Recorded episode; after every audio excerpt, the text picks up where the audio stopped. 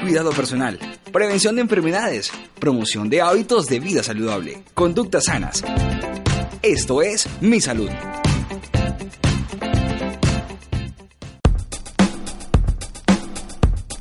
Muy buenos días, estimados oyentes. Les saludamos cordialmente dándoles la bienvenida a su programa Mi Salud, espacio dedicado exclusivamente al conocimiento de algunas enfermedades que pueden afectar nuestro organismo y al mantenimiento de nuestro bienestar a través de la promoción de hábitos y estilos de vida saludables. Esta es una producción de la Facultad de Comunicación Social de la Universidad Pontificia Bolivariana con la colaboración de la Vicerrectoría Pastoral y el Departamento de Bienestar Universitario a través del Área Médica de Promoción y Prevención. En la conducción y dirección, quien les habla, Belisa Gómez España. Nos acompaña nuestro querido médico Carlos Fernando Gómez Angarita, profesional encargado del área médica de promoción y prevención de nuestra universidad, y quien nos brindará toda la información y recomendaciones de autocuidado en cada uno de nuestros programas. Buenos días, doctor Carlos Fernando. Muy buenos días, este, Melissa, ¿cómo está? Muy buenos días también a José Julián y a todos nuestros radioyentes por eh, acompañarnos en la mañana de hoy. Este es El Chequeo. Hoy hablaremos de un problema muy común y que a diario afecta a muchas personas. Se trata de la diarrea, problema intestinal que se caracteriza por alteraciones en el hábito intestinal produciendo un aumento en el número de deposiciones, generalmente más de tres al día. Además, hay cambios en la consistencia de las deposiciones pasando por heces muy blandas o francamente líquidas. Según el Fondo de las Naciones Unidas para la Infancia, UNICEF y la Organización Mundial de la Salud, a nivel mundial la diarrea es la segunda causa de muerte de niños menores de 5 años. Es decir, 1.400 niños mueren cada día por esta causa. 760.000 cada año. Se estima que a nivel mundial ocurren 1.700 millones de casos de diarrea cada año, cifra que parece astronómica. La diarrea puede ser un síntoma de infección del tracto gastrointestinal o puede ser una consecuencia de una enfermedad externa al tracto intestinal. Sin embargo, la falta de acceso a agua potable y de sistemas básicos de saneamiento o alcantarillado en algunos países hace que este sea el factor más importante para su inicio. Doctor Gómez, cuéntenos, ¿existe alguna clasificación de la diarrea? Bueno, yo creo que entrando en materia porque ya la definición prácticamente la acaba de mencionar eh, Melissa y es, sí, existe claro una clasificación para la diarrea que eh, a términos generales podemos hablar de una diarrea aguda cuando eh, mencionamos que hay entre menos de 14 días y hacemos alusión a una diarrea crónica cuando esta pasa los 14 días o más. Sí, o sea, a partir de los 14 días eh, en adelante es una diarrea crónica y menos de 14 pues una diarrea aguda. Ahora, también podemos hacer una clasificación de acuerdo a la etiología de la diarrea y de acuerdo al mecanismo también de producción. Entonces, según la etiología, pues la diarrea puede ser producida por unos microorganismos, virus, bacterias, hongos, puede ser producida por intolerancia a los alimentos, en fin. Entonces, también obviamente hay una clasificación, pero a grosso modo digamos que la clasificación de entre aguda y crónica puede ser más fácilmente recordada por nuestros oyentes.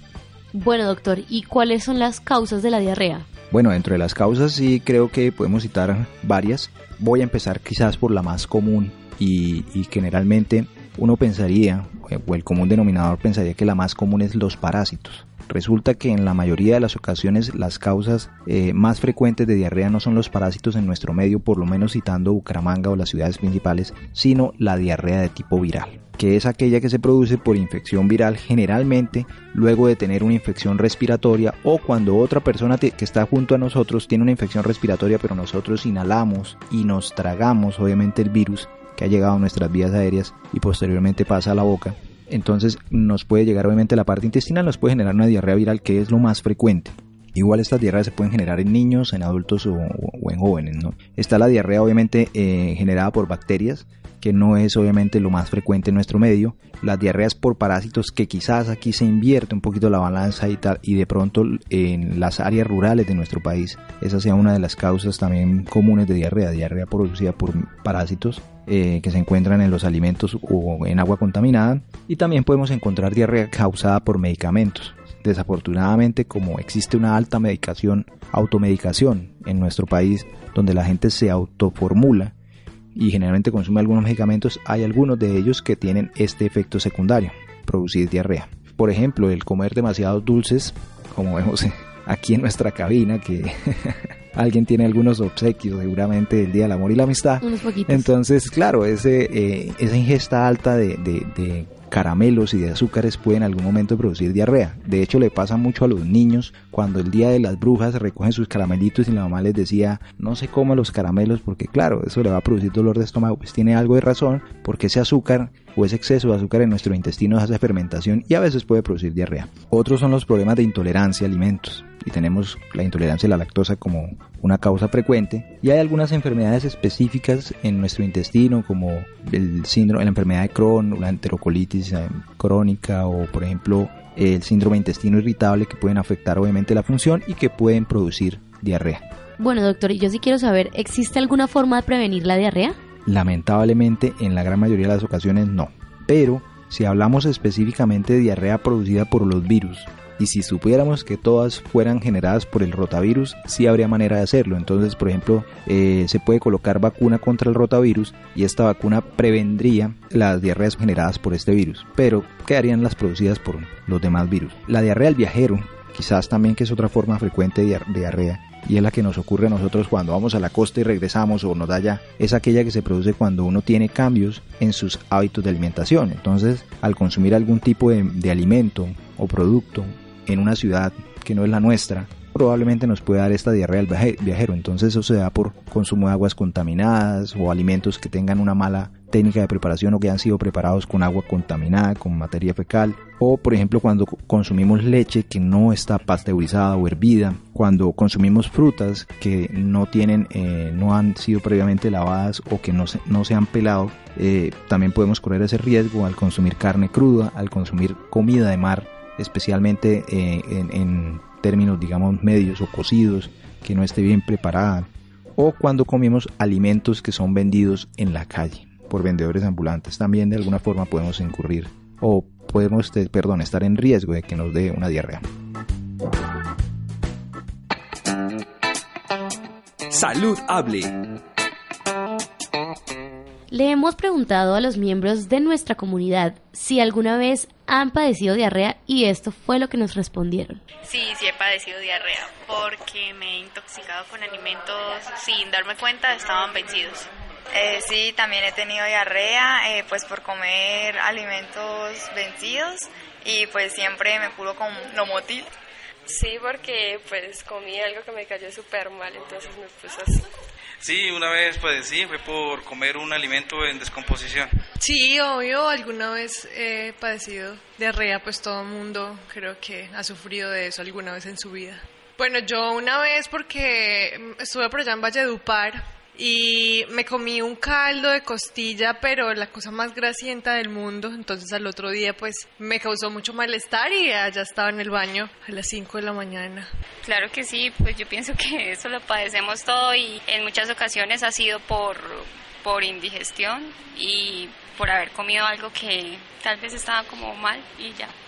¿Qué opina de estas respuestas, doctor Gómez? Con relación a la pregunta que eh, acaba de mencionar y el sondeo que acabamos de escuchar, Melissa, pues lo que nos damos cuenta es que la gran mayoría de las personas, si no casi todas las personas que entrevistamos en algún momento de su vida han tenido diarrea, que puede ser eh, obviamente una, como lo mencionamos, una aguda y quizás no una crónica. ¿sí? Es muy poco frecuente encontrar diarreas crónicas en el medio pero es un padecimiento que en algún momento tal vez de nuestra vida lo hemos tenido, ya sea por uno o dos días, pero ha ocurrido a veces de alguna forma autolimitada. Y sí, es lo que comúnmente se encuentra, es muy común, pero vuelvo y lo menciono.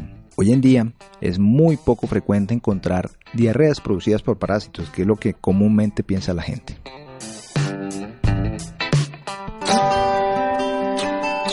Pregúntele a su médico.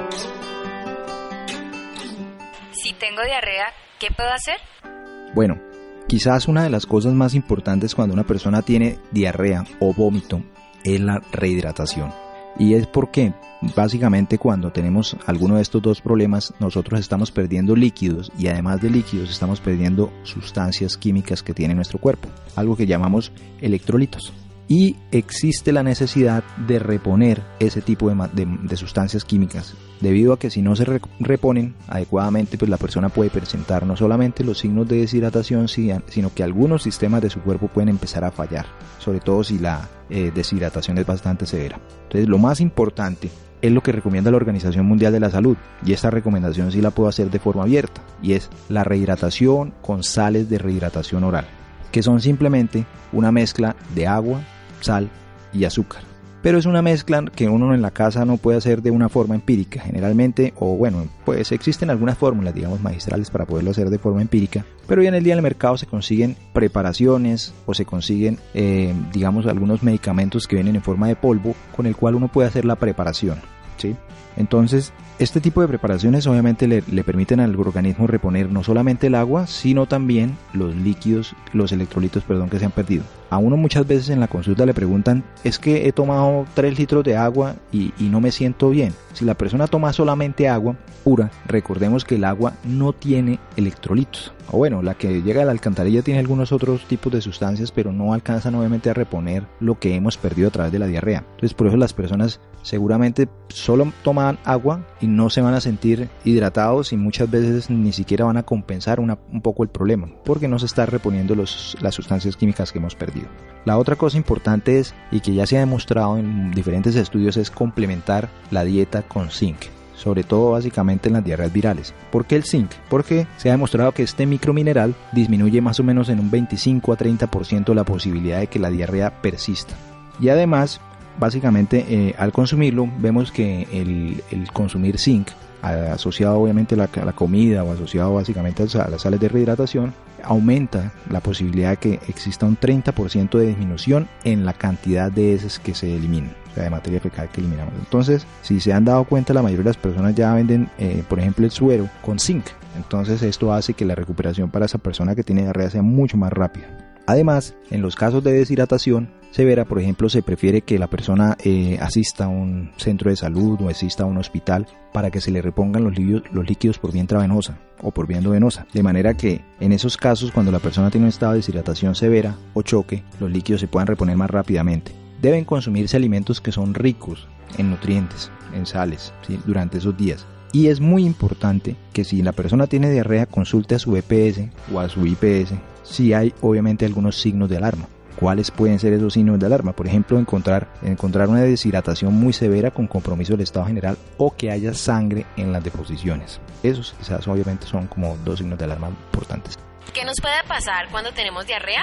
Bueno, normalmente cuando una persona empieza a perder líquidos y electrolitos, pues lo que va a suceder es que la persona se deshidrate y además puede tener algo que llamamos también un desequilibrio hidroelectrolítico producido por la pérdida de, esos, de esas sustancias componentes químicos en nuestro organismo.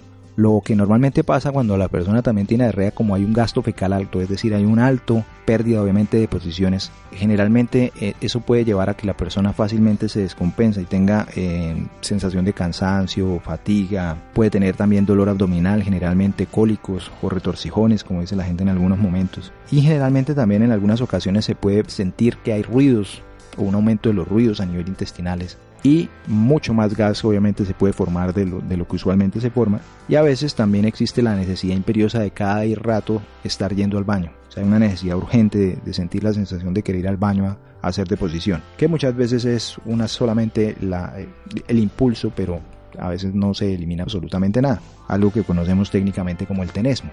Entonces, esos son los síntomas que pueden ocurrir. En cuanto a la deshidratación, para hacerles digamos una ilustración a nuestros oyentes rápidamente, la deshidratación puede ser más o menos eh, clasificada digamos en tres, en tres clases, tres eh, tipos.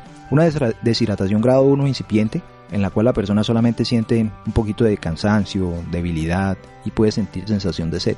En la deshidratación grado 2 tenemos estos síntomas anteriores, la sed, la sensación de cansancio, pero a esta también vamos a encontrar que la persona tiene un comportamiento como irritable, eh, como de mal genio de pronto. Incluso si es un niño, el niño no va, digamos, a encontrar sosiego con ningún tipo de, mimo y, no se puede calmar. Eh, vamos a encontrar que la, la, piel ya no es tan elástica, incluso la piel se puede ver como arrugadita en las personas que tienen una deshidratación grado 2. Y en los niños se nota mucho más que en los adultos que hay un hundimiento de los ojos, o sea, se le notan como más las ojeras a los niños. Eso en la grado 2. En la grado 3 Existen todos los síntomas que hemos mencionado anteriormente y además la persona puede tener unos signos de choque en donde puede perder obviamente incluso su estado de conciencia, puede presentar obviamente falta de la eliminación de orina, eh, puede sentir obviamente que su pulso va muy rápido, que respira muy rápido, se encuentra taquicárdico y taquimneico. Además tiene un pulso muy, muy débil en algunas ocasiones y rápido. Y la tensión arterial se le va a sentir muy baja a esa persona cuando se la toman. Va a sentir sus extremidades frías, las manos, los pies y se va a ver pálido. Eso puede pasar también en una deshidratación grado 3. Y en clínica pues hay también una deshidratación grado 4 que contamos obviamente cuando podemos cuantificar la cantidad de líquidos. Pero en general, digamos para las personas, para que fácilmente lo recuerden, esos tres tipos de deshidratación. Si tengo diarrea, ¿en qué momento debo ir al médico o a mi seguro?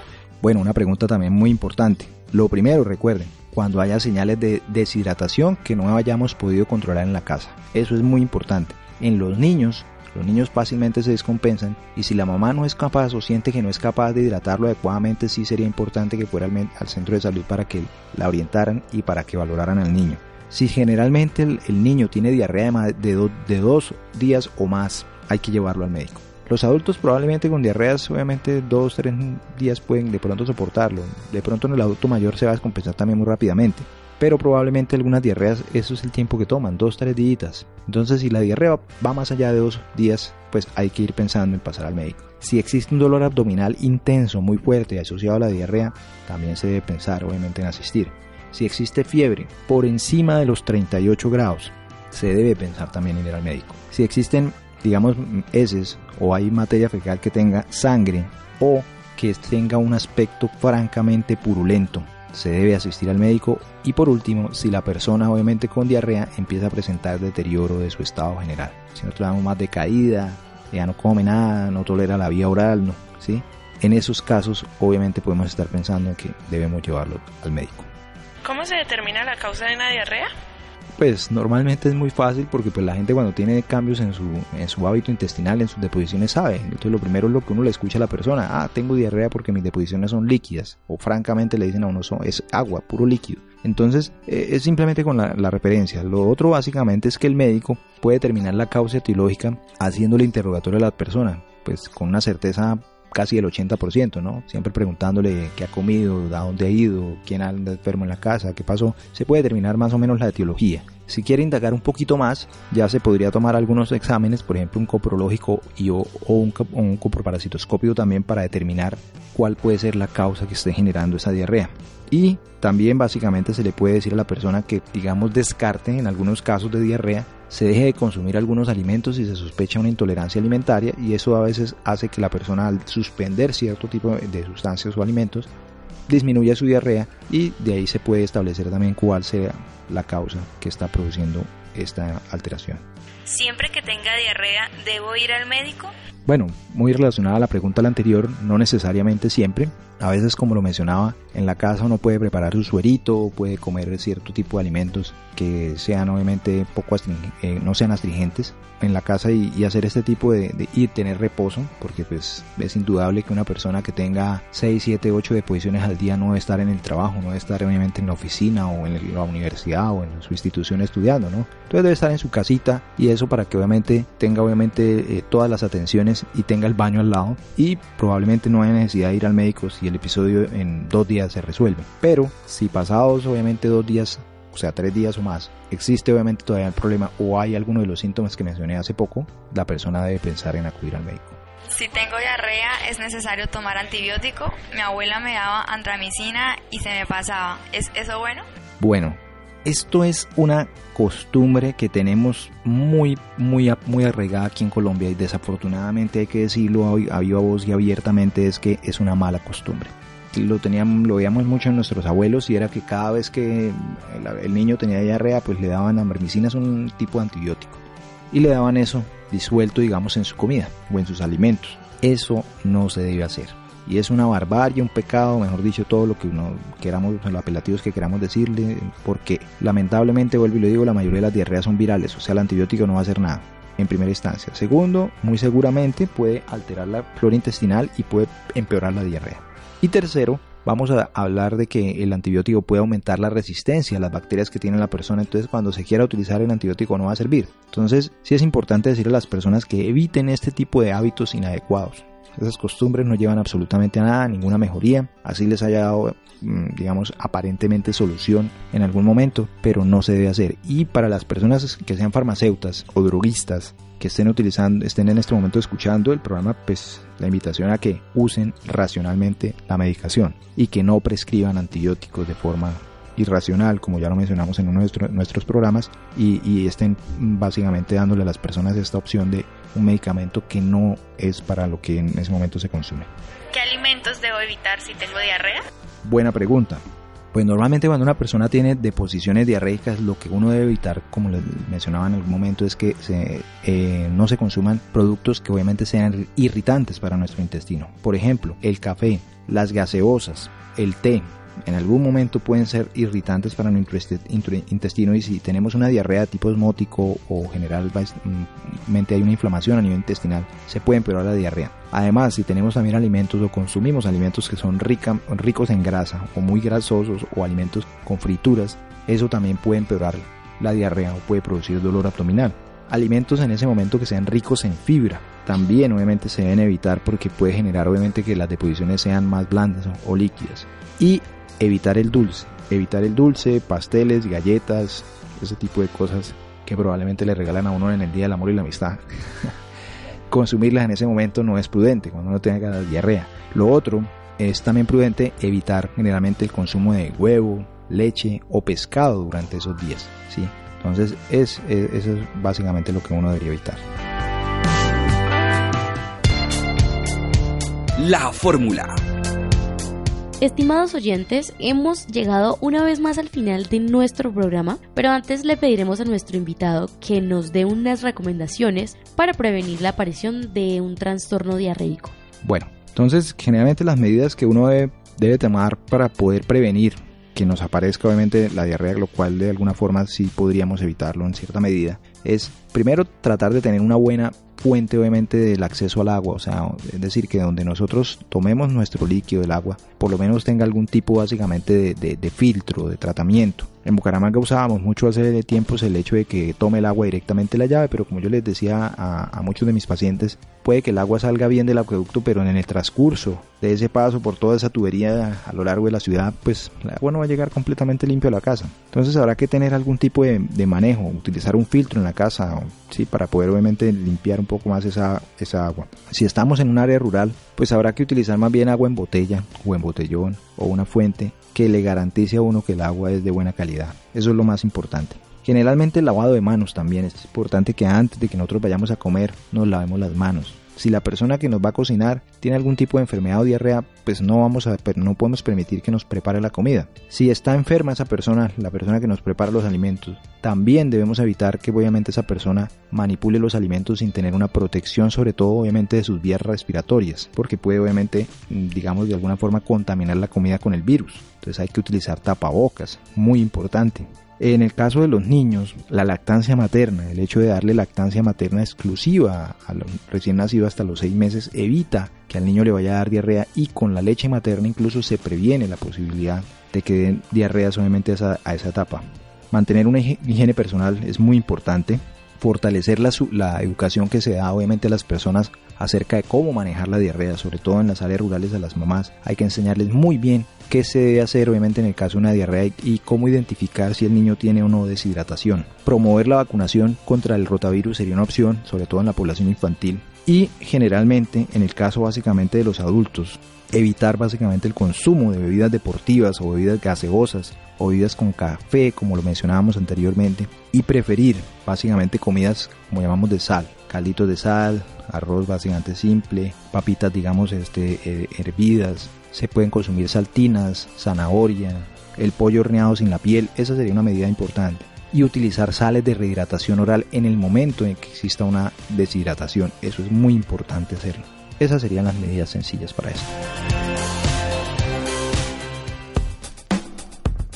Bueno, estimados oyentes de nuestra emisora virtual Estación V y a quienes también nos escuchan en cualquier lugar del continente, queremos darles las gracias por su participación y por seguir escuchando este, su programa Mi Salud. Agradecemos al doctor Gómez por sus recomendaciones, las cuales estamos seguros que serán tenidas en cuenta por todos nuestros oyentes. Les recordamos nuestra cita para que nos sigan acompañando todos los lunes en su programa Mi Salud. Bueno, a todos nuestros oyentes que tengan un feliz día y espero que estas recomendaciones hayan sido de su agrado.